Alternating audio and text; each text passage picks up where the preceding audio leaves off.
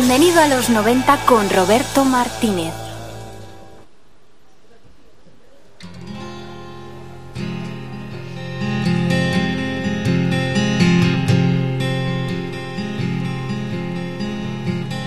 Tell you my love where to hide me away. Tell you my love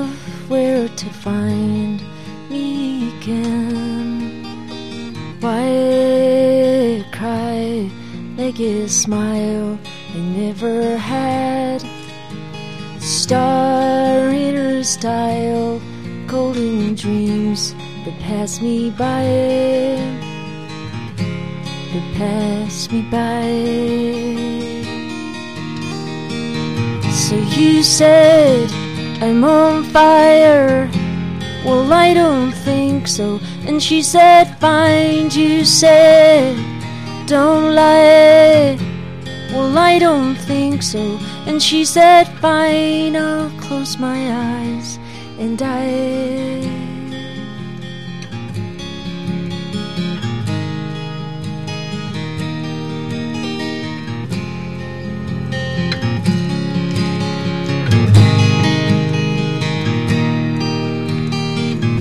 Tell you my love where to hide away. Tell you my love where to find me again. Why cry like a smile I never had? Star in her style, golden dreams that pass me by, that pass me by. Cause you said I'm on fire. Well, I don't think so. And she said, Fine, you said, Don't lie. Well, I don't think so. And she said, Fine, I'll close my eyes and die.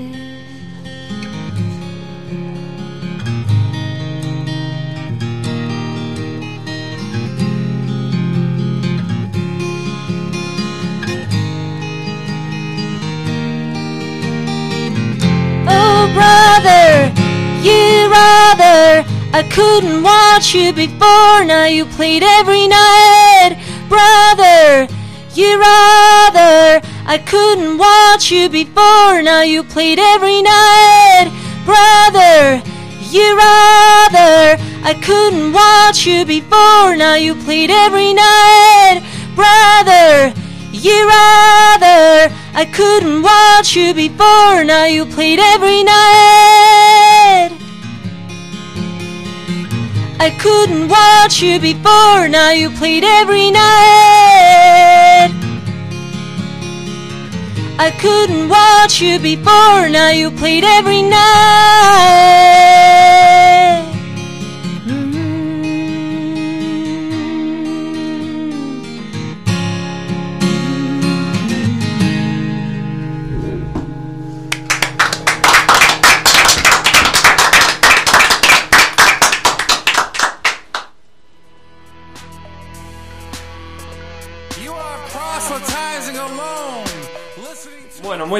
Estás en el 107.3 de la FM, sintonizas Radio Utopía y estás dentro del programa Bienvenido a los 90. Como anunciábamos durante esta semana en nuestra página de Facebook, eh, tenemos al grupo madrileño Dover en los estudios de la emisora.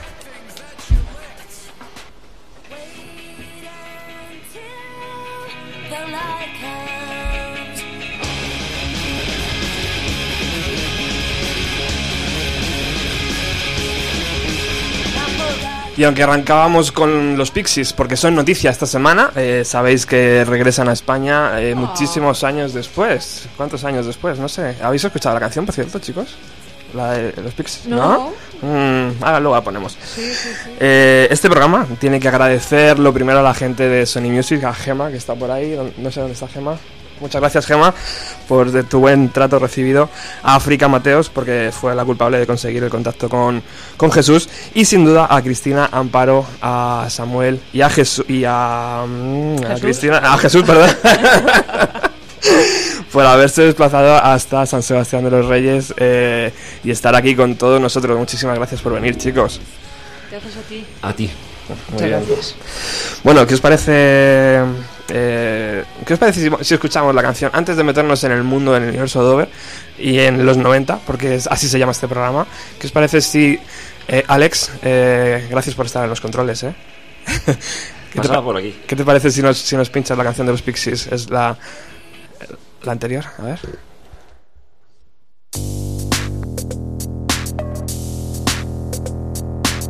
I had a bad reaction to your To your public hobby riding.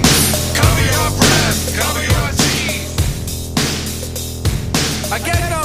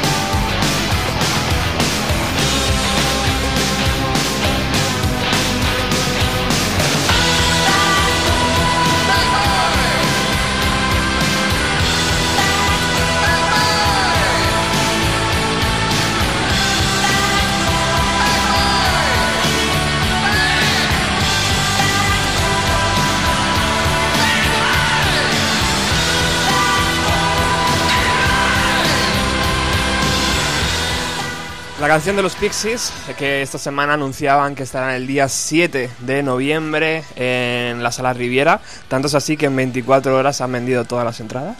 ¿Por qué será? No sé. Y han decidido añadir una, una nueva, eh, un nuevo día a su gira española, que será el día 8, y que han puesto las entradas a la venta y ya se han vendido otra vez. O sea que eh, si estáis escuchando esto, es que ya llegáis tarde. ¿Qué os parece la canción? ¿Os gusta? ¿Os ha gustado? Mucho. ¿Sí? ¿Qué os parece. ¿qué os parece la carrera de, de- de estos chicos? Pues eh, Samuel es el que es muy, muy fan de los Pixies. O sea, ya grupo. tienes tu entrada, imagino. No, ¿Eh? ¿Ya tienes tu entrada? no, No, pero la no. tendrá. La conseguirá. ¿Qué, qué, qué- qué influencia ha hecho Pixies en los 90? tú? Ya que... Yo, yo siempre, siempre digo que, que la influencia de los Pixies ha sido nefasta. O sea, los Pixies, los Pixies han creado toda la- todo lo malo que tienen un montón de grupos. Pero no ellos. Bueno, No, ellos crearon no. también Nirvana, ¿eh? Sí. Sí, sí, sí, aparte de Nirvana y... Pero siempre, siempre digo que hicieron mucho daño porque, porque los Pixies malentendidos... ¡buah! Madre mía. ¿sabes? La influencia de los Pixies, como te entre mal, haces un... Entonces... Un difícil, ¿no? Eh, Ujú. Pero sí, hombre, Nirvana es un ejemplo... Es un ejemplo que sí, que... Son muy imaginativos, la verdad es que sí. Y siguen siéndolo porque, porque en fin, yo eh, hace poco nos puso un, un documental en la furgoneta Samuel Ajá. y pensé, hombre, les veo ya mayores y cansados. A, a ella no, pero a los demás les veía mayores, pero no, la verdad es que siguen teniendo siguen potencia, frescura, la verdad es que sí. La verdad es que ella también ha sido semana, porque eh, le han dicho que no va, no va a participar en el tour eh, con los Pixies. Ay, ay, ¿Quién no va a estar? No, no va a estar. Ha dicho que se va Ah. con, los, con las Breeders. Ah, y- porque ya lo ha decidido. Sí, Ah, amigo mío. Bueno, ya sabes. el comunicado ha sido Eso como que la puerta siempre estará abierta. Y bueno, Su- sus cosas, sus cositas. Una pena. Eh, yo tengo aquí algo que he hecho que mm, mm, mm, me parece feo, pero bueno, ya que está aquí vosotros, me, me- me vais a poder ayudar a, a saber si esto es realmente así. Las entradas cuestan 39 euros. La, la sala Riviera entran unas 2.500 personas, ¿no? Más o menos. Si multiplicamos ese Yo creo que menos ahora ya. Les han bajar el aforo, sí. A 2.000 a lo mejor. o- Sí, a 2.000, como mucho. Sí. Bueno, yo he hecho unos cálculos más o menos y he dicho que mm, suponiendo que se llenen los dos días, que se ha llenado, y multiplicando la capacidad y tal, eh, nos dan unas 5.000 personas o un poquito menos, ¿no? Eh, y si cada uno de ellos paga sus 35 euros, me da un total de 175.000 euros, unos 29 millones de pelas. Luego están los gastos de distribución, que eso es otra cosa. Eh, eh, vosotros que estáis dentro del sector, ¿sabéis eh, si Pixies vale 29 millones de Sí, pelas? espera, Oh, espera, espera, espera. Quítale, Claro. quítale el 31%. ya Claro, eso para directamente. empezar. Más luego el promotor. Más luego todos los sueldos, más todos los gastos. En fin, yo mi, mi- nuestra experiencia es que cuando sales a tocar fuera de tu país es imposible ganar dinero. Aunque llenes un, un estadio. no sé qué pasa ahí, que nunca salen las cuentas. Entonces probablemente los Pixies luego de eso no Hombre, pero los Pixies nada. algo de dinero sí, Sí, a van a ver. ganar, pero también se lo han ganado, ¿no? Sí que lo valen. Hombre, por supuesto, yo no digo que no, ¿eh? A ver, pero no, Sí. no puedes calcular un concepto así. Ahí tienes Claro. que quitarle lo que te digo ya. Pero esto es lo que ve la gente, Jesús, al final, ¿no? Sí, bueno, pero el 31% ya se va. Ujú. Ya le estás quitando eh, 30 y pico mil euros, ¿no? Que eso es eh, Hacienda y, y SGAE. Luego, es que luego ese negocio es así. Luego tienes que el equipo, la sala tienes que, alquil- tienes que alquilarla, el promotor, en fin, hay un montón de cosas. el, el booking sí. europeo, o sea, el Sí. tendrá que pagar el submanager americano, más el booking europeo, Más el booking español, claro. Perfecto. Sí, o sea, Pues- Sí, o sea, nada, que- nada. Que sí, que no sé qué caché tendrán los Pixies, que seguramente el promotor haya contratado a los Pixies, les haya pagado su caché y haya asumido él los riesgos, que es como funciona. Pero por supuesto que el, pix- el caché de los Pixies no son 120 y pico mil euros. Pero además yo creo que sí estoy con Chris que al final de todo, pues eh, si hay 5.000 personas que se mueren por ver a los Pixies, entonces es que lo valen. Sí, sí, por supuesto. Claro. Y es una suerte tenerlos aquí en Madrid. Claro. Yo no lo estoy criticando, simplemente quiero saber la información, claro, Para porque saber si Quiero saber lo que ganan los Pixies. desde fuera, desde fuera está claro que, que es un negocio. Eh, bueno chicos, estáis aquí por dos cosas, porque Bienvenido a los 90 es un programa de los 90 y Dover eh, explotó en los 90 Y, eh, y porque habéis sacado un disco que yo lo tengo, bueno, Alex lo tiene por ahí, que se llama Dover Came to Me, eh, 15 años después de la edición de su hermano pequeño, podemos decir. Eh, así que bueno, pues presentando a, a este hijo. eh, yo he visto que el CD viene remasterizado, eh, con sonido potente. Viene un segundo CD con una actuación en la Sala del Sol eh, de este año 2013. Y el DVD, que a, mí es lo que más me gusta, eh, con entrevistas, con directos y con videoclips. ¿no? Yo lo he explicado bastante bien, ¿no? Sí, has dicho todo lo que tiene. ¿Ah, sí? bueno, pues Solo me queda decirte que eh, la remasterización, la verdad es que a mí me sorprendió muchísimo. Lo escuchamos en una emisora de radio. eh, eh, y realmente Dani Alcoberi ha hecho un trabajazo con la ha hecho un trabajazo mezclando el directo mm, pero además eh, la- el disco suena mucho más eh, grande inmenso que lo que sonaba entonces porque ha hecho un mastering muy bueno Qué bien, chicos. Opinión por aquí de, de, de por qué ahora. ¿Por qué, por qué ahora? ¿Por qué ahora? ¿A los 15 años tal vez era la cifra mágica? Sí, es- O- ha, ha sido, ha sido el- el- la idea del DVD ha sido y del, del- de editar este, de reeditar el Devil ha sido por los 15 años. Eh, la idea de la gira fue por una mezcla de cosas, por los 15 años, porque no nos apetecía ponernos a hacer un disco en directo y en cambio de repente nos apeteció, lo hablábamos antes, estábamos empezando a aburrirnos ya de ah, tocar el Snake electrónico, no sé qué, no sé cuál, nosotros somos así, nos aburrimos de las cosas. Entonces dijimos, empezamos el verano pasado a ensayar canciones tal y como era, cómo se tocaba esta, cómo se tocaba la otra. Y, y de repente dijimos, vamos a poner un par de, vamos a poner un- una fecha en Madrid. Y como se vendió enseguida, pues pusimos otra y de repente vamos a hacer unos conciertos para ir bien calentitos a, a Madrid. Tres o cuatro y al final fueron 30. 30 conciertos. Pero, sí, digo, 32 o una cosa así. una- no queríamos parar ya de lo bien que nos lo estábamos pasando. Que se cerró de nuevo en la Sala Sol, meses después, Sí, ¿no? sí. Con un concierto gratuito. Que ahí, ahí un tanto. O sea, ponte un tanto, ¿no? Porque fue genial ir a comprar el disco, llevarte todo este material extra y encima la entrada. La entrada, la entrada la, la, ten- la conseguía quien, eh, los primeros que compraron Ujú. el, el disco y la gracia era que tocábamos solamente el Devil. Ujú. Fue muy bonito, sí, señor. Yo, Amparo, ahora que te tengo tan cerca, no dejaste de sonreír en todo el concierto, ¿eh? Es que fue muy emocionante. Yo, creo que lo vivimos todos así, ¿no? Fue, fue muy emocionante, muy... Aún así es una cosa que me pasa a medida que han ido pasando los años, me he ido relajando. eh, con eh, oh, estar muy reconcentrada en lo que estaba tocando y disfrutar más de estar con la gente, ¿no? Pero realmente es que esas tres noches en el sol fueron especialísimas para nosotros y muy emocionantes, muy y muy emocionales, todo, Ujú. emocionantes, emocionales, fue brutal. Aprovechando que estás hablando, eh, cuando Devil Came to Me salió a la calle, yo me compré mi, mi primera guitarra, como muchos grupos, imagino, en esa época.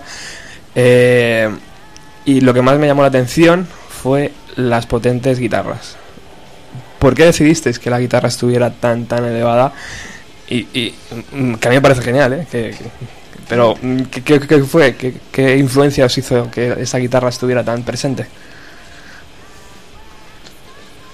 Pues no lo sé, yo creo que fue algo que teníamos claro, ¿no? Sí. Era como... no sé, Cualquier otra cosa era una que- aberración, ¿no? Claro, era lo que salía, era... Claro. Pues era lo que, lo que tenía que salir. Lo que, pues, como, interpretábamos nosotros las canciones en el local o vete tú a saber. Claro. Pero sí queríamos que, que, no queríamos la típica mezcla. Además que recuerdo cuando hablábamos, la típica mezcla de... La voz altísima, de el bajo bien el potente, bajo tum, alto tum, ahí. tum, y luego la guitarra al fondo a la derecha. Pero también era, era un poco porque era lo que pues, efectivamente como ensayábamos así en el local, como Jesús siempre ha tocado muy fuerte, pues los demás nos subíamos muchísimo los amplis y entonces no- otra cosa no, no, no la concebíamos, nos parecía una babosada, una, una, una nadería, un... De hecho, a- a- en los dos últimos discos nuestros no ha sido así. Las guitarras estaban mucho más contenidas porque no, no, no había lugar a que estuvieran eh, tan altas. Y, mm, pero yo luego reconozco que en directo lo echaba de menos, oírme muchísimo. Bueno, y hablando de parte técnica, ¿qué, util- qué utilizaste? ¿Qué pedales utilizaste para ese sonido? Porque a mí me siguen enamorando hoy en día, ¿eh? Pues yo creo que el, el- la, la- la clave de, de mi sonido durante mucho tiempo no fueron los pedales, fueron, fue la, una, cabe- yo tenía una, una cabeza eh, Marshall Ajá. 900 rectificadísima. Eh, se la llevaba entonces a un luthier que trabajaba en Madrid que estaba eh, tan loco como yo y entonces me entendía cuando yo le decía eh, que quería en fin, me entendió perfectamente, pero rectificó el vías, me puso unas válvulas que aquello era como para una central nuclear. Eso sí, el, el ampli se fundía cada 15 días, pero sonaba como un tirazo. Ah, ahí está el secreto, entonces. Qué guay. El otro día vi que llevabas un pod eh, sobre el amplificador. Esos cacharros también, ¿no? Te dan un sonido bastante bueno, Sí, eh, sí, ¿no? Nos hemos cansado ya de él, ¿eh? Sí. sí. Estamos utilizando Chris y ha dicho, se acabó Bueno. el pod.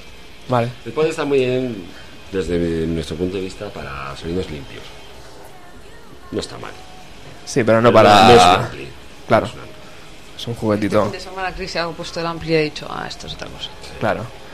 Bueno, eh, eh, Dover ha estado, estuvo en Radio Utopía hace muchos años, en concreto en 1997. Amparo lo recordó el otro día en el concierto de la Sala Sol.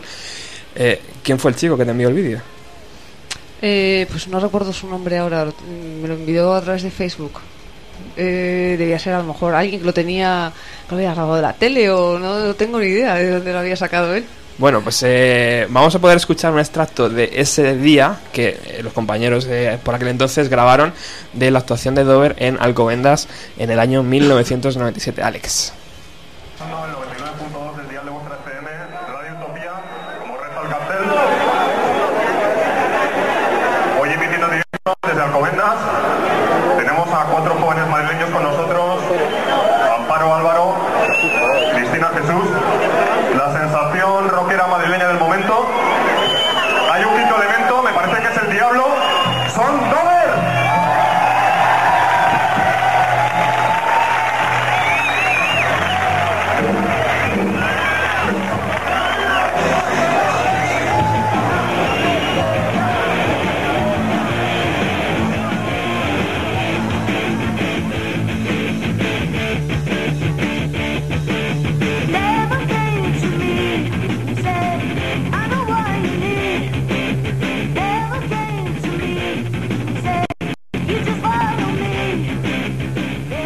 Yes, Dover ha sido grupo revelación del año tanto para el público como para la crítica. La irrupción en el mercado discográfico de esta banda ha conseguido despertar del letargo la industria musical.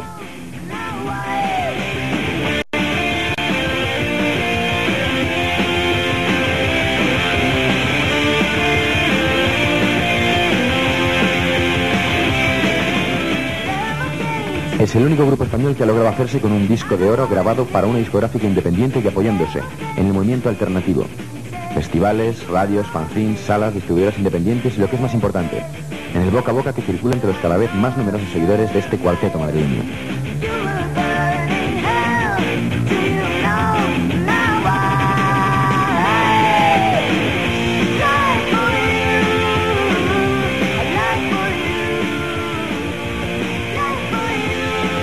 La clave de su éxito podríamos encontrarla en la fuerza de sus guitarras que, junto a una muy personal melodía de voz, hacen de sus estribillos auténticos himnos coreables desde la primera escucha.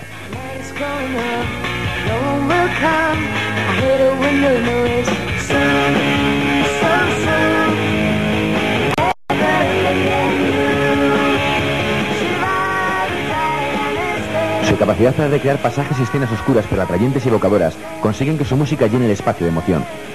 Todo ello ha hecho de Cristina, su cantante, una de las voces más carismáticas del rock español.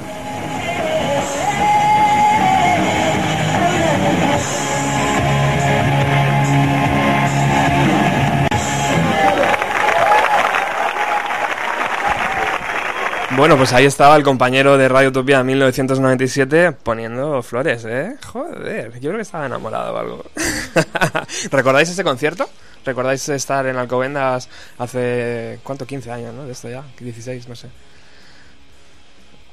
Difícilmente, Yo, a- ¿no? Ahora viendo trocitos, si es el vídeo de Serenade, al final eh, los- lo que estaba sacado del vídeo de Serenade no es aquí. No, eso no, eso, no, es, no, eso eso es, en en cantos. Sí. Eh, yo recuerdo la radio y, y recuerdo. Ahora viéndolo, pues sí recuerdo la ropa y todo eso, pero claro, hacía mucho tiempo. Sí, Claro, eso fue un... Explosión también. Claro, sí, estaba Doctor sí. Explosion, La Secta y un grupo de aquí que se llamaba Gloop, eh, costaba 500 pelas, ¿eh? Y, en- y entraba una cerveza, o sea que estaba guay, ¿eh? 500 pelas, cuatro grupazos. Sí, me acuerdo perfectamente, de hecho. Yo recuerdo un comentario que le hicieron a Cristina, eh, porque yo estaba entre el público, claro, y fue. mm, eh, no sé si te llamaron por tu nombre. digo, "Ah, eh, tienes unos ojos que te comería. el tal", ¿sabes? Así fue un poco perverso el comentario, pero, pero te sacaron la sonrisa, ¿eh? Bueno, eh, imagino que claro, ese día, esos días estaban llenos de conciertos, ¿no? Un- A lo mejor cinco a la semana, yo qué sé, no recuerdo, pero tocabais mogollón, ¿no? Tocábamos mucho en, en aquel momento, pero no, no- veníamos de. O sea, con- nosotros con el Sister tocábamos muy poco, no teníamos manager, nos costaba mucho que nos contrataran en los festivales y tal, y de repente, en cuestión de unos meses, eh, todo se aceleró a, más de mil. Sí. Joder, ya ves. Eh, hablando del vídeo de Serenade, eh, yo tengo una anécdota que también es muy divertida. Ese vídeo, parte del directo que sale eh, en el vídeo, se grabó en tres cantos, como bien decía Cristina. Y ¿cuál fue mi, mi tal? Que cuando veo el vídeo digo, joder, pero si salgo en primera fila. ¿En serio? ¿Estabas allí? Sí, sí, sí, estaba en primera fila y eh, en una de las tomas así súper rápidas, tienes que pararlo evidentemente, sale ahí mi cabeza botando Te buscaremos. en las primeras filas. Eh, qué, qué locura, porque es verdad lo que tú decías el otro día, que la gente se subía al escenario, os tocaba, se volvía a tirar, ¿no? Joder, eso. Sí. Yo, yo no he vuelto a vivir esa explosión tan, ¿no? tan, tan fuerte. Sí, la verdad es que yo, yo antes le, decía a Gemma que eh, cuando, cuando vi esas imágenes y me acordé de aquel momento, la gente se subía al escenario y nos abrazaba, nos daba besos. eh, a mí me, me gustó mucho porque notabas que la gente lo hacía por, porque, por lo que estábamos haciendo, por la música que estábamos haciendo, les, les gustaba, les emocionaba, les producía esas emociones, ¿no? Y, y eso es una cosa que hasta entonces no, no pasaba. Normalmente se subían las chicas a darle un beso a un cantante o a un guitarrista, pero no al revés, y, o a todos en el grupo, pero no los chicos, los hombres, demostrar una emoción por algo que están haciendo, entre otras mujeres, ¿no? Y, a, y a mí eso me pareció que, que era una cosa como muy, muy auténtica y muy sentida y me, me gustó recordarlo. ¿En algún momento pasó de ser divertido a otra cosa? No, ¿no? No, La gente no. respetaba. No, no, de hecho pasó a mayores ya, a, a sitios muy grandes, con vallas, seguridad, tal, de imposible. manera que era imposible. sí. Yo recuerdo que cuando terminó el concierto bajasteis por un lateral y bueno, superé mi vergüenza y os pedí que me firmarais un autógrafo en mi- un pantalón. O sea, en el pantalón que llevaba puesto. Ah, qué bueno. Y ese pantalón, pues bueno, ya se ha perdido, pero lo, me recuerdo que lo sacaba de casa muy orgulloso. Y la gente, ¿pero quién te ha firmado ahí? Bueno, Eh, hablemos un poco del débil, ya que estamos eh, poniéndolo. Está sonando de fondo, ¿no, Alex? ¿Eh? Bien. Eh, ¿Cuál fue el clip que, que, que dio en la gente, Devil Came to Me? Cantar en inglés, la guitarra alta, la voz de Cristina, la batería de Jesús. No te digo nada, Samuel, porque bueno, tú por aquel entonces no estabas en el grupo, Bueno, ¿no? pero a lo mejor como público es... Ah, bueno, bueno, claro, claro. Es verdad. Samuel también puede, puede responderme perfectamente. Mm, la verdad es que es difícil Saber cuál es el clip, ¿verdad? analizar ¿no? eh, por qué. Y luego en realidad tampoco es tanto. Las canciones son muy buenas. Claro. Luego al final eh, era un discazo con canciones muy buenas y con una voz mm, súper especial, única además, con un sonido de guitarra también único, una producción que se salía de la norma y una música que en cierta medida había mm, un público que estaba ya receptivo, pero las canciones eran muy buenas. El otro día en la Sala Sol, toda la, toda la música que sonó antes fueron canciones de los Beatles. Y eso, claro, evidentemente mezclado con una buena guitarra, una canción de los Beatles, te da un éxito, ¿no? Porque una canción así, mm, con una melodía muy buena como las de Cristina, con una guitarra tan buena como la de Amparo y tal, al final es una mezcla explosiva y, y es lo que dice Samuel, ¿no? Que son geniales las canciones. Hijo, muchas gracias, por Dios. ¿No? Me- me- me- a mí me embarga la emoción, no sé ya qué decir. Bueno, esto es lo primero, la primera vez que lo dicen en la radio, ¿no? ¿no? No, pero siempre emociona. Siempre me Sí, no, de verdad siempre se agradece. Y claro, nosotros qué vamos a decir. Que éramos los padres de la Es criatura. vuestro, claro, claro, es vuestro hijito pequeño. Bueno, después de todo esto, eh, bueno, antes de todo esto, mejor dicho, pasáis de Caroline, ¿Caroline era? Sí. Caro- eh, a, a Subterfuge. Otro de los cambios que, que se vivió muy de cerca en la generación de los 90, ¿no? Subterfuge como el gran sello, el gran momento. eh, Carlos Galán, ¿no? Que es el, Sí. jefe. eh, contarnos algo de aquel, de aquel cambio. En el DVD lo explicáis muy bien, por cierto. O sea, que ir a, la tienda, porque aparte de estas anécdotas cuentan un montón. eh, pero, pero bueno, contarnos ese cambio, por qué se produjo y, imagino que todos son buenos recuerdos, ¿no? De trabajar con Subterfuge en ese momento porque era el máximo exponente. Pues sí, fue eh, después del disco con Everlasting, pues la verdad es que no nos apetecía seguir con ellos. no- Ni ellos con nosotros. ni ellos con nosotros. o sea. bueno, aunque Estaba luego, claro. aunque yo recuerdo que cuando yo hablé con ellos y les dije que nos íbamos, mm, se torció, o sea, les jodió. Pasa que bueno, el contrato era por un disco y era para elegir, o sea, para decidir. Y no estábamos contentos, la verdad, porque no considerábamos que no estábamos contentos con los resultados y entonces decidimos buscar. Mm, Tocamos un par de compañías que ya no recuerdo ni cómo se llamaban. Estaban ahí varias. Y evidentemente la subterfuge era, la mejor, compañía independiente, obviamente. Y cuando nos hizo conseguir, la verdad es que pues nos gustó mucho. Y, y enseguida, enseguida hablamos con él y, nos pusimos a ellos. Lo primero Enseguida notamos, además. Cuando nada más entrar en Subterfuge notabas ya que estabas en un sello que tenía. Eh, que se movían, trabajaban muy bien y además tenían el respaldo de los, los medios eh, de música, hacían caso y escuchaban a, a Subterfuge. Entonces notamos mucha diferencia entre, entre el primer disco y de repente, simplemente sin disco, entrar en, en Subterfuge ya suponía que, el- que los medios te, te prestaban más atención. Por aquí ha pasado también Jaime García Soriano, de Sexy Sadie, también compañero vuestro. Sí. Yo creo que estuvo más o menos en la época vuestra también. Sí, sí, sí. Estaba en De el mismo hecho, sello, ¿no? Estaban antes. eh, o Estaban sea, antes. cuando- recuerdo que, que Carlos Suterfuge dijo, bueno, mi fichaje estrella son eh, les, les tengo por tres discos, a vosotros voy a fichar por dos. Luego se arrepintió.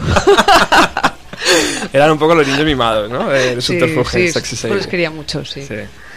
Bueno, y después de eso, eh, después de, de- de fichar con, con Subterfuge, para el tercer disco os vais nada más y nada menos que a Seattle, ¿no? La ciudad de- del amor, podríamos decir, para la gente de los 90, porque, claro, irse a Seattle es el sueño cumplido de toda la generación que venía escuchando a. Nirvana, que venía escuchando a Soundgarden, a todo este tipo de grupos.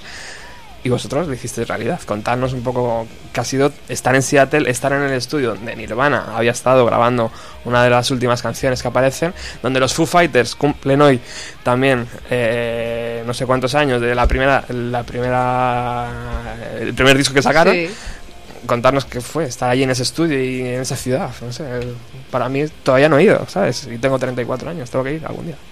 Pues fue increíble, la verdad. Fue eh, como nos, eh, estábamos de repente ya en una multinacional que, que no daba el todo lo capricho que queríamos, pues dijimos que queremos irnos a Seattle y dijeron, vale, pues muy bien, pues a Seattle os vais. Y entonces lo grabamos allí.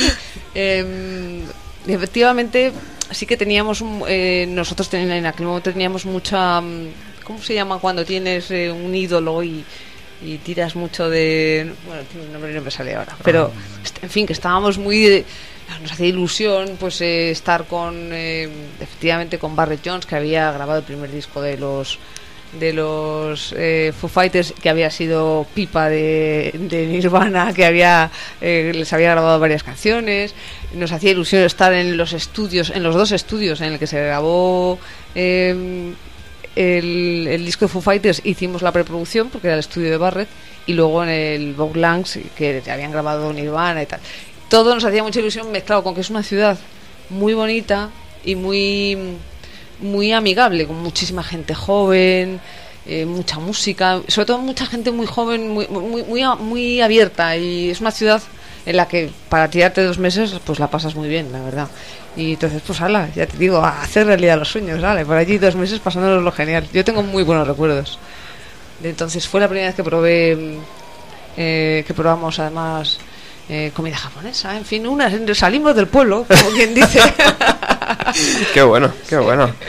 ¿Y qué, y qué, qué anécdotas os contó este, este productor? Porque claro, habiendo trabajado con tanta Muchas. gente, contarnos alguna. No sé, Yo ¿os acordáis? muchas, sí. Me imagino que, que era 50% grabación, 50% vamos a hablar, ¿no? Con este tío, a ver qué, qué nos cuenta. Sí, eh, nos contaba muchas cosas. De hecho, eh, Samuel también tenía, también grabó con, con Barrett porque eh, tenía, eh, estaba en un grupo, vamos, él era cantante de Sperm, de un grupo que estaba en el sello y grabaron también el primer disco. Hostia, qué guay. a Seattle, nosotros también. Qué lujo, joder. y que eh, tú sí que recuerdas muchas anécdotas, ¿no? De cosas que contaba Barrett. Pues no sé tampoco. Nada, contaba así, pero tampoco era.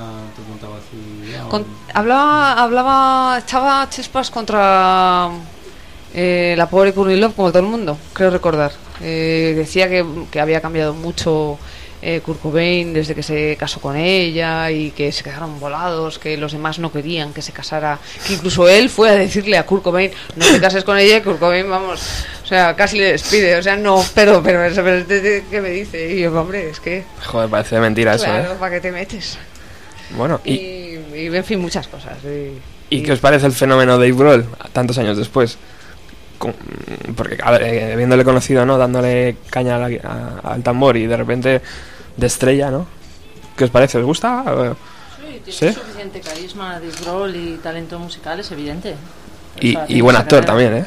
Muy buen actor. Sí.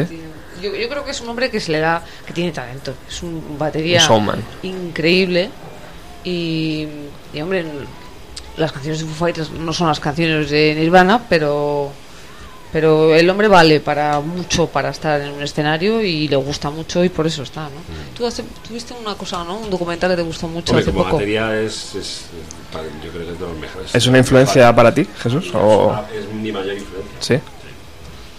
Y luego yo creo que el auténtico talento de Dave Grohl yo creo que es el, la hiperactividad, ¿no? el, el trabajo, que no para de trabajar, es como que hace, cual- hace cualquier cosa, es como que debe no dormir, ¿no? Porque es que, y y yo, yo estoy como yo estoy con Amparo, yo no, no he sido muy fan de los Foo Fighters, la verdad, ahí me gustaban canciones, me gustaban cosas, pero tampoco soy un fan, pero vi una vez un documental y la verdad es que me gustó mucho me gustó mucho el rollo que tenían entre ellos y él me gustó mucho como, Evi- como eviden- ese persona, documental es- evidencia, es buenísimo evidencia un poco la diferencia cultural de los dos países, ¿no?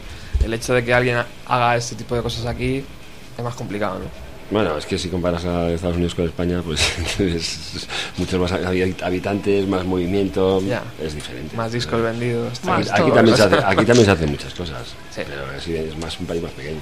Ya, verdad. Ha sido una mala, Más pobre. un mal ejemplo. Así un mal ejemplo. Y más pobre. Bueno, este programa, aparte de poner música todos los jueves de los 90, eh, tiene otra vida que recupera eh, viejas cintas de TDK y de cualquier tipo de marca de un programa llamado De 4 a 3. Este, De cuatro, tres. este programa, eh, Alex busca por ahí el audio, el audio cuando puedas. Gracias. Pobre Alex. Eh, este programa, pues, eh, por aquí ha estado Paco Pérez Brián. eh, ha estado en los estudios, no lo en grande con él, con Paco, sabéis que se pone a hablar y, Sí. y enseguida te, te- te cuenta todo. Eh, ese programa pues era- se emitía los sábados y domingos, ¿verdad? De Sí. 4 a 6 de la tarde. Y, y, bueno, pues si el Devil Came to Me fue, fue indispensable en los 90, ese programa estaba a la par, ¿sabes? Ese Sí. programa nos traía todo lo que ocurría afuera Era un programa buenísimo. y de forma mu- muy bien contada.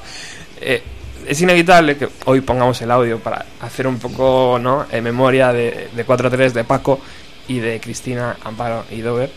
Y bueno, ya lo habéis escuchado ellas evidentemente, pero bueno, por si alguno eh, no lo ha escuchado, vamos a escuchar este pequeño extracto de un programa de Paco Pérez Brián el día 9 de abril de 1994. Eh, tras la trágica muerte de Kurt Cobain, eh, las noticias estaban ahí un poco raras, todavía no se sabía nada, eh, pero bueno, vamos a escucharlo y a ver.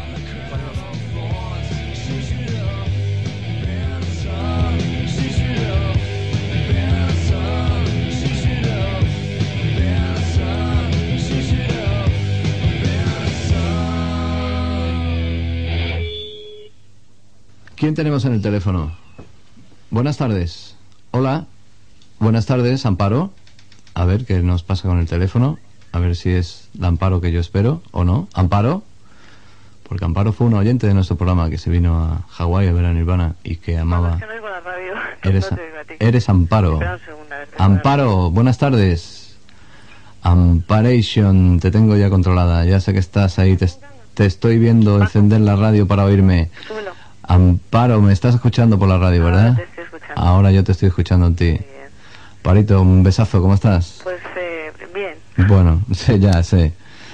Amparo fue eh, pues una chica que un día cuando mm, aquí tomamos la locura de irnos tan lejos a ver un grupo en aquella época no tan conocido, pues me llamó y me dijo, ¿dónde se saca el billete? Y Amparo se sacó el billete y me la encontré en el aeropuerto de Los Ángeles y después nos fuimos a Hawái y Amparo estaba al lado mía cuando pasó Kurt Cobain y nos sonrió, ¿te acuerdas Amparo? Me acuerdo perfectamente. ¿Eh? ¿Lo he contado bien o me, me ha faltado Más o algo? menos, nos vimos en No. Honolulu, pero por lo demás todo. Nos vimos, no, te digo, ese, ese, ese, esos dos segundos de cuando Cure estuvo allí con nosotros, ¿te acuerdas? Sí, perfectamente. Bueno, tú te esperabas algo así, ¿no? Pues eh, la verdad es que sí. Ujú, Se, ve, se veía venir. Ujú. Esto como era, como era Kurt Cobain, se veía venir. ujú. Pero la verdad es que como no te, no te puedo decir mucho, porque llevo desde anoche que, que no, no sé qué pensar, Ya. pues si te parece lo que hacemos es que Cristina te canta. Ah, guay. ¿eh? Guay, guay. Cristina es la hermana de Amparo, que tiene un supergrupo que se llaman Dover y que es estupenda. Cristina, buenas tardes. Bueno, ¿qué pasa, Cristina? ¿Nos, ¿Nos vas a cantar algo? Pues venga, sí. Venga, pues eh, te escuchamos desde toda España, aquí en Radio 3. Vale.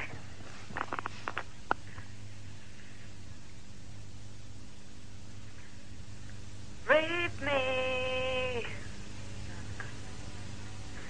Rape me, my friend.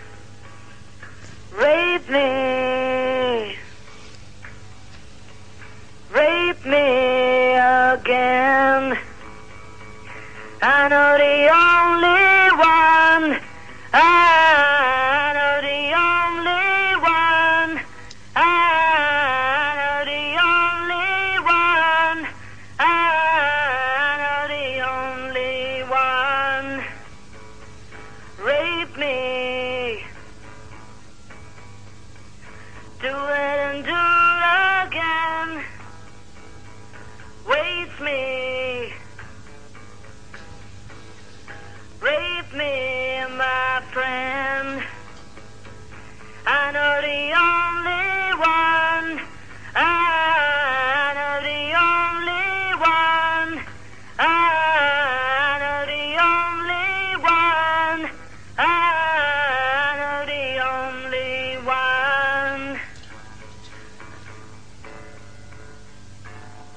Hola Cristina, te damos un aplauso.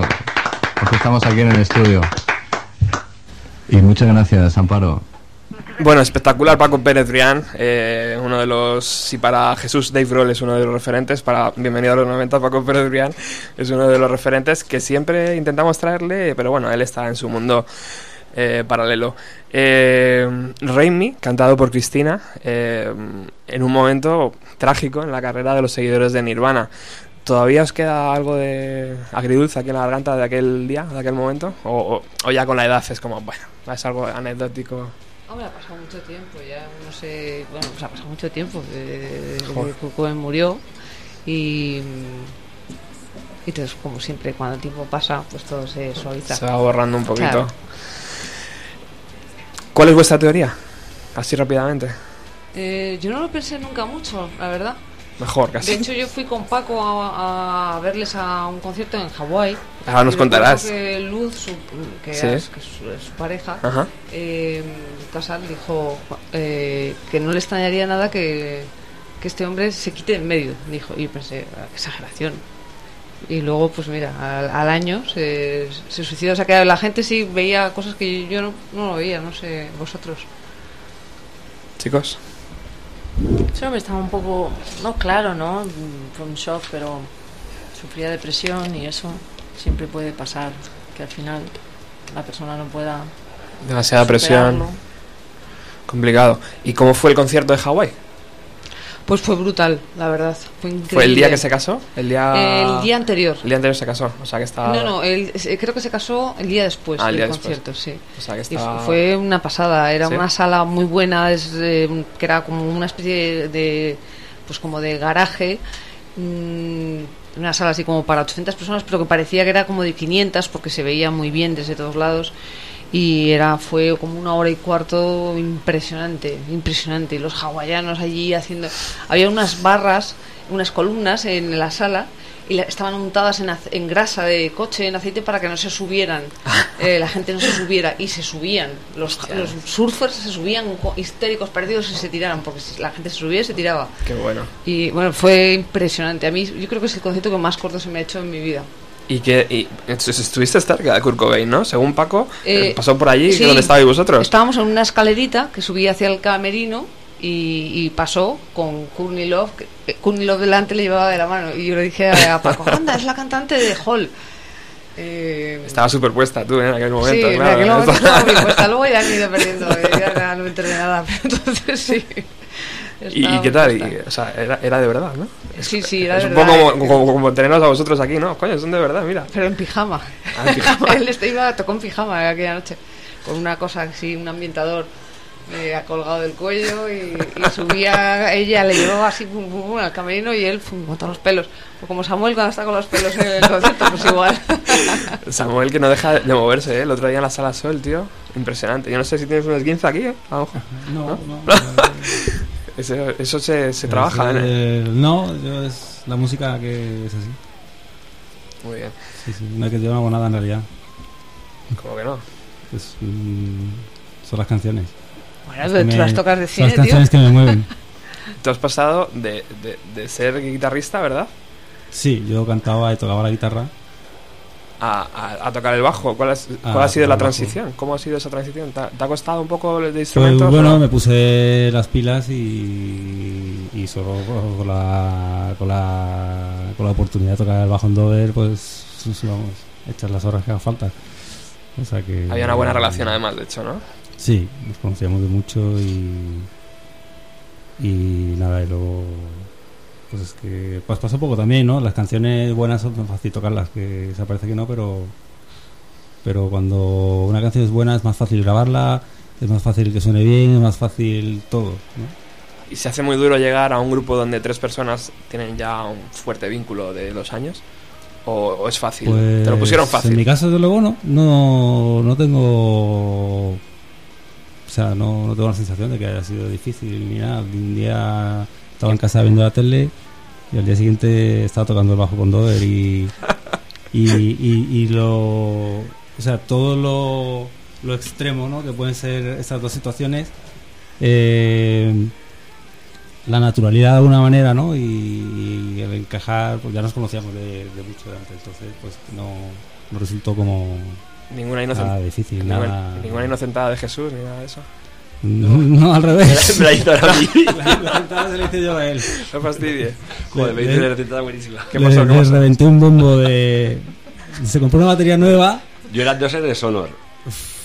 Y, y pedí una batería súper especial con los herrajes No, dorados, la amarilla, nueva, tío, amarilla purpurina con los herrajes dorados. Primer día, ¿eh? Tardaron, nueva. Oh, la tardaron cuánto? Tardaron cuatro meses en traerla. Una burrada para la gira nueva, un pedazo de batería bestia. Y el primer día se la día, saqué de la caja de cartón. Me ayudó Vamos Samuel a cargarla y, y el pobre se la dejó un poco fuera en la pata. Un ¿no? montacargas. Era un montacargas. un montacargas en el local, que era como un ascensor tal. Empezó a subir el montacargas y de repente yo... No puede y ser. cuando subió el bombo estaba reventado y yo ahí... Estaba hecho un ocho, Joder. muy mal. Ahí dijiste, bueno, Bueno, tengo que decir que le he sacado, le he sacado un par de cuadros eh, gracias al bombo. Ah, Sí, pues, pinta de cine. no ¿Sí? toca la lotería. po- ¿podemos ver alguna de tus obras en una, una página web, No, exposición no, o no? nada. En el Facebook Privado. nuestro, Sí, el Jesús alguna se en cuelga. Facebook, alguna Sí. cosa. Pero no soy mucho de, de, de exponer ni nada. Ujú. y, y eso. Y cada vez me gusta, me gusta menos casi. Bueno, O sea, me gusta. Hacerlo para ti. Sí. Y cada vez voy. Creo que esa va a ser mi, mi obra maestra. Esconderlo todo. y dentro de 80 años, cuando alguien abra y derribe el trastero de, de la casa, se encuentren ahí como una pequeña tumba de Tutankamón, todo lleno de cosas ahí hasta el techo. Y, y tú dentro, tú dentro. Yo dentro. Tú dentro ahí. Está- El está- balsamarico. ¿estará la batería destrozada de Jesús o no? No, de aquella batería que, que pasó. ¿Qué pasó, Jesús? ¿Te Pues, un la- arroz café o algo? o qué? O- No, la verdad es que me lo mon- no sé cómo me lo monté para que me dieran otro bombo. La verdad. ¿Así? Sí, Se volvió aquello. algo, algo hicieron. Llama mucho la atención los tatuajes que tiene Jesús. eh, incluso el de la espalda que le vi el otro día, el círculo en llamas, no sé, no sé muy bien lo que es. Yo tampoco. Eh, eh, No me lo veo. Estaba borracho cuando se. No me lo veo, además. O sea que... ¿qué, qué historia tienen esos tatuajes? ¿Qué, qué son? Porque no tengo ni idea. ¿No? Hombre, sí, los Me quedé dormido en una playa y me levanté con los tatuajes. Estaba ahí en una playa. Te gusta. ¿no? Por lo menos. O sea, Pues lo de los tatuajes, yo creo que es un poco personal, ¿no? Cada uno es como hace unos tatuajes y. tú eres A amante ver, es, es estético, básicamente. Lo que pasa que Claro. nos empeñamos en poner un lado místico para Pues justificarlo, pero bueno. Tiene, ¿eh? no lo Yo sé. creo que no. Yo creo que, que efectivamente los tatuajes tienen un lado muchísimo más eh, metafísico que físico. Porque el tatuaje a- los, a los dos años de hacerte ya no te lo ves nunca más. Mm. Entonces es una cosa que es como una parte de ti, pero que eh, pero no física, o sea, es física porque lo puedes ver, pero es, más profundo, sí. Yo sí, Lo, yo sí lo creo. También depende del sentido que tú le des, ¿no? Y es que lo- los tatuajes de estos maoris, pues ya me los, hizo un- me los hace un amigo y, y ya es como que es como más un pirado, un francés pirado de que se va a Nueva Zelanda y esas cosas. Y eso ya es una, algo muy espiritual, o sea, es que el- solo te tatúas y yo qué sé, es muy tarado. Si te ve mal no te tatúa, o si le caes mal no te tatúa, o yo qué sé, es como que te está haciendo un regalo, entonces Ya. eso sí es espiritual, por ejemplo, Ujú. su forma de verlo, ¿no? Pero bueno, las llamas en, la muñeca, pues, pues, es una vacilada de los ángeles. Está guay, está guay. Como si te toca, como si te toca un fosquito si te lo pones, pues igual. Eh, bueno, tenemos preguntas de la gente, que hemos anunciado vuestra visita en Facebook y, y, por supuesto la gente nos ha pasado sus preguntas, pero también tenemos a Miriam, que es eh, colaboradora del programa, que ella es, es un poco es un poco nerviosa, no hables que no está el micro, Eh, no se te escucha, y, y os va a hacer preguntas, por supuesto, con todo el cariño, ¿verdad Miriam? Buenas tardes. Hola Roberto. ¿Qué tal chicos? Es que es una pasada. O sea, sinceramente lo he dicho antes, pero que estéis aquí es... Yo os descubrí con 13 años, yo tengo 26, o sea que es un poquito más tarde. Y, y no sé, o sea, es alucinante. Además fue el primer, se lo contaba a Roberto, fue el primer grupo y me creía que erais extranjeros realmente, ¿no? Y cuando escribí que eran españoles dije, "Hostia, esto, es alucinante, o sea, eh, flipante. Gracias. Y bueno, una de las preguntas que, o sea, realmente que tengo es el, el cambio de estilo, o sea, eh, el porqué, ¿no? De, de- yo creo, de, por- de, de pasar un estilo a, a otro tan radicalmente, porque hay grupos que es, que es algo más paulatino. Y Pues yo creo que porque. eh, básicamente porque nos. Nos estábamos aburriendo ya. Y yo creo que eso es fatal. En, en un grupo de música aburrirte es lo peor. Y yo, por ejemplo, yo personalmente a la hora de componer el, el último disco de rock que hicimos antes de, de Follow, eh, que fue el de Flame, a mí me, me resultó más, me costó más hacer, eh, hacer mi parte de canciones y me resultó más como que ya me sabía la fórmula demasiado de memoria y, y- y- y a, a mí personalmente me apetecía probar eh, cosas nuevas. Y entonces empezó ahí a rondarnos en la cabeza y hasta que un día se, se cristalizó en Let Me Out y entonces ya no hubo ma- manera de pararlo. Entonces nosotros somos así, no tenemos miedo a las consecuencias. Y si nos si queremos ir por un sitio nos metemos en el local y vamos. A veces luego comercialmente sale muy bien y otras veces sale muy mal, pero en el momento de hacerlo no tenemos eso en la cabeza. Entonces, pues por- eso es- por eso hemos eh, hecho cosas muy drásticas, ¿no? Que desde fuera se pueden ver como muy drásticas. Sí, desde luego. Y luego el disco de, no sé, el 2000, porque es un disco que cuando he comentado con mucha gente no, no lo conoce, el del 2010, el de Sí. Ika Kene, que tiene unos ritmos como muy africanos. Y yo soy de Marruecos, entonces es como muy, muy étnico. Sí. Y me gusta muchísimo, o sea, de dónde viene la idea también es un poco... Pues vino, la verdad es que vino porque eh, yo me novié con un africano, Ah, eh, un chico inmigrante que estaba viviendo aquí en Madrid, y entonces pues eh, eh, él, él y todos sus colegas estaban siempre escuchando su música de sus tierras en, en el móvil. Y entonces un día escuché una canción de un cantante de Guinea Conakry que tenía unas guitarras y una especie de flauta nigeriana que me gustó muchísimo. Y eso me llamó mucho la atención y a partir de ahí empecé a escuchar muchísima música y empecé a contagiárselo a los demás. Igual, cuando nos dimos cuenta habíamos hecho la habíamos hecho Ikakene, que era una canción que era como Sí, de, sí. bueno, pues nada, se nos Y, fue- y Danaya, nos- que es otra canción sí. también súper africana. Y luego está la Réponse Divine, que es en francés, que es un tema ¿no? que, que yo creo que es el único tema que tenéis en, ¿no? en francés. Sí, bueno, pues, eh, luego hay otro que tiene estribillo, creo que tiene en francés. Pero a mí me, me encantó. Y la portada del tigre es súper bonita. Muchas gracias. No sé si lo hizo Jesús o Samuel, Samuel. Samuel. Samuel. Sí, o sea que sí que están tus... Tu obra. ahí. no están tan escondidos. Ahí Y luego... está. El, hay- el segundo disco creo que fue el de I Was Dead for Seven Weeks in the City of Angels. La portada del disco, porque claro, yo os digo que lo descubrí con 13 años y me impactó muchísimo esa, esa portada. O sea, el fondo rojo, el, como el ángel caído. Y también, es- a mí las portadas que me, me llaman mucho la atención. Y, y vuestras portadas siempre son, no sé, eh, Jesús hizo dos. preciosas. Eh, hizo la portada de Devil, la del demonio, es de Jesús y. Y, Y esta y también. I Was Dead también, sí.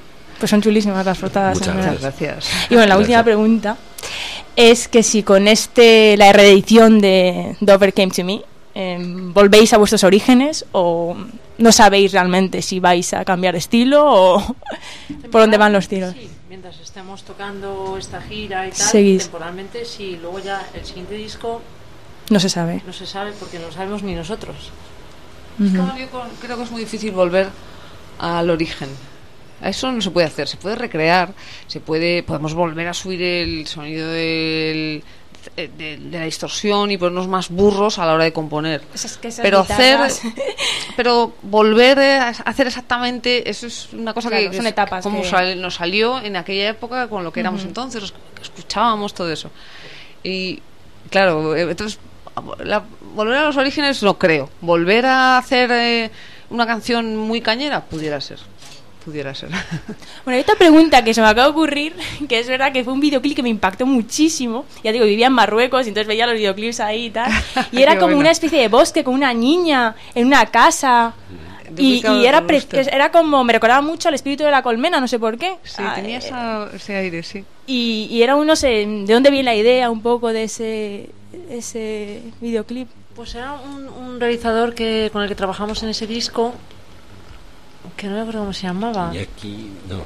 Sí, Iñaki algo. Iñaki- Y bueno, pues él quería hacerlo de como si fuera yo de pequeña y buscó, en- eh, hizo un casting y tal, y esa, esa chica, esa Claro, se parece mucho, que o sea, una chica, claro, Claro, eh, que sí se podría parecer un, claro un era poquito como a mí, sí. una reminiscencia ahí. Sí, y, y la verdad es que nuestra parte fue muy sencilla, hicimos un playback y tal, eh, luego nosotros en, un- en un aparcamiento y, eh, y, y estuvieron unos días grabando con la niña. Sí, cierto, porque parecía como una especie de... Sí, Sí, de, en un, de- en un- de no me acuerdo, ¿no? una- Sí. sí.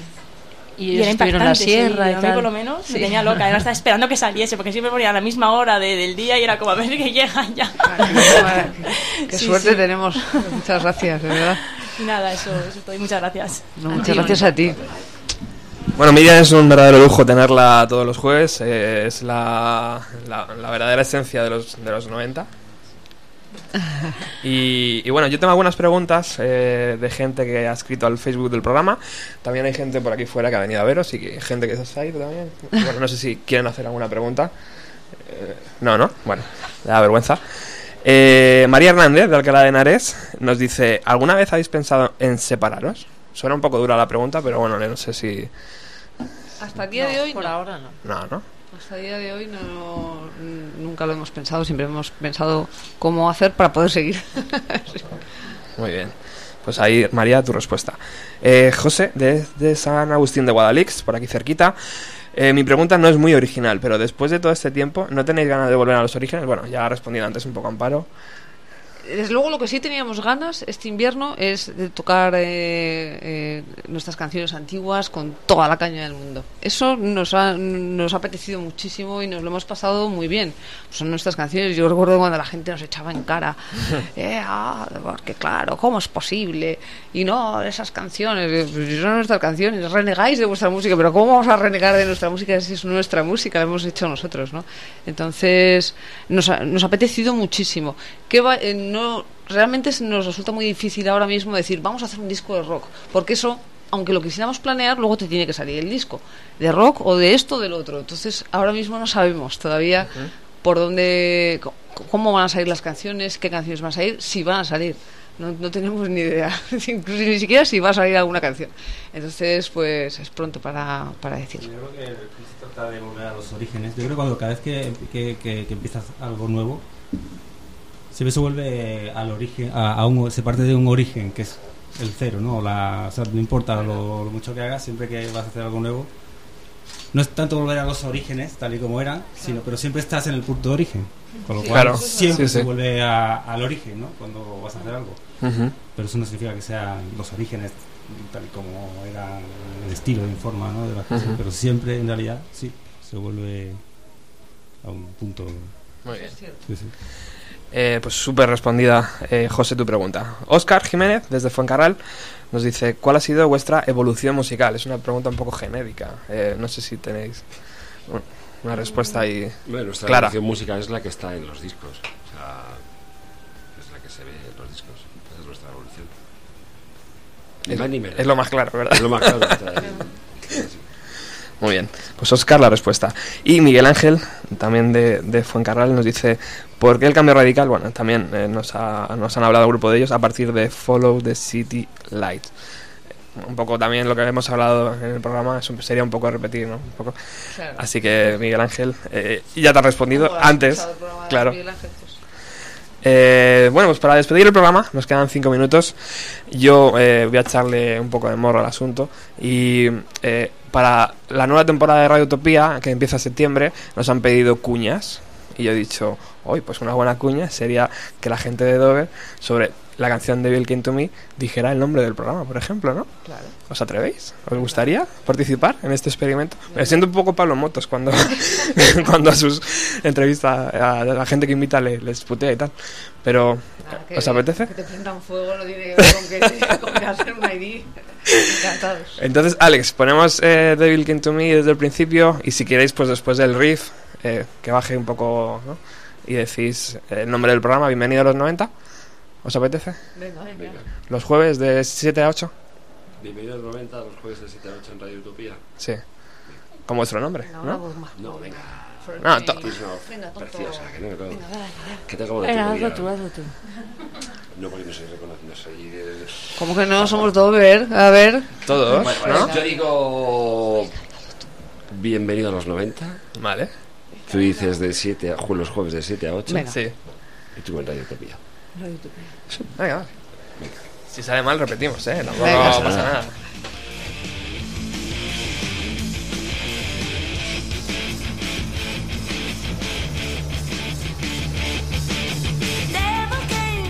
Bienvenido a los 90. Los jueves de 7 a 8. En Radio Utopía. Perfecto, muy bien. ¿repetimos o qué? No, no, ha quedado bien así, ha quedado gracioso. Pensaba, no, te falta un trozo. Bueno, perfecto. Pues, eh, eh, gente de Dover, muchísimas gracias por estar aquí, por haber venido a este emisora y programa pequeñito de San Sebastián de los Reyes Alcobendas. Nos ha encantado. Eh, tenemos un par de pósters de nuestra nueva eh, emisión en el 107.3.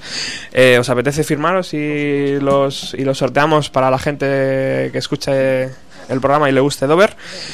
Eh, pues venga, pues ahora cuando terminemos el programa eh, lo hacemos. Muchísimas gracias por estar aquí, por haber venido, por todo esto y espero que en un futuro eh, os pueda volver a traer con vuestro nuevo disco Muchas y, y nada, pues que sois muy cariñosos y que es un placer Nos lo hemos pasado hacer una muy entrevista bien. con vosotros. Nos lo hemos pasado muy bien. Volver cuando queráis, es vuestra casa. Muchísimas Muchas gracias. gracias.